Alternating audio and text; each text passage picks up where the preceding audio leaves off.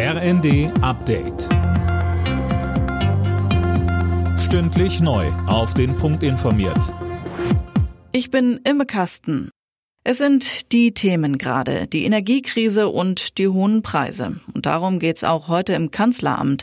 Regierungschef Scholz trifft sich im Rahmen der sogenannten konzertierten Aktion zum zweiten Mal mit Arbeitgebervertretern und Gewerkschaftsspitzen. Colin Mock dazu. Es geht um die Frage, wie die Inflation abgedämpft und die Bürger entlastet werden können. Die Ampel hat im dritten Entlastungspaket angeboten, Arbeitgebern Zusatzzahlungen an Arbeitnehmer bis 3000 Euro steuer- und abschlagsfrei zu stellen. Bei einem ersten Treffen der konzertierten Aktion im Sommer gab es noch keine Einigung auf ein gemeinsames Vorgehen aller Beteiligten.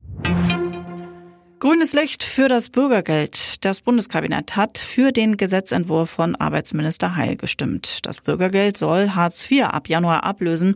Geplant ist, dass die Regelsätze deutlich angehoben werden auf 502 Euro im Monat.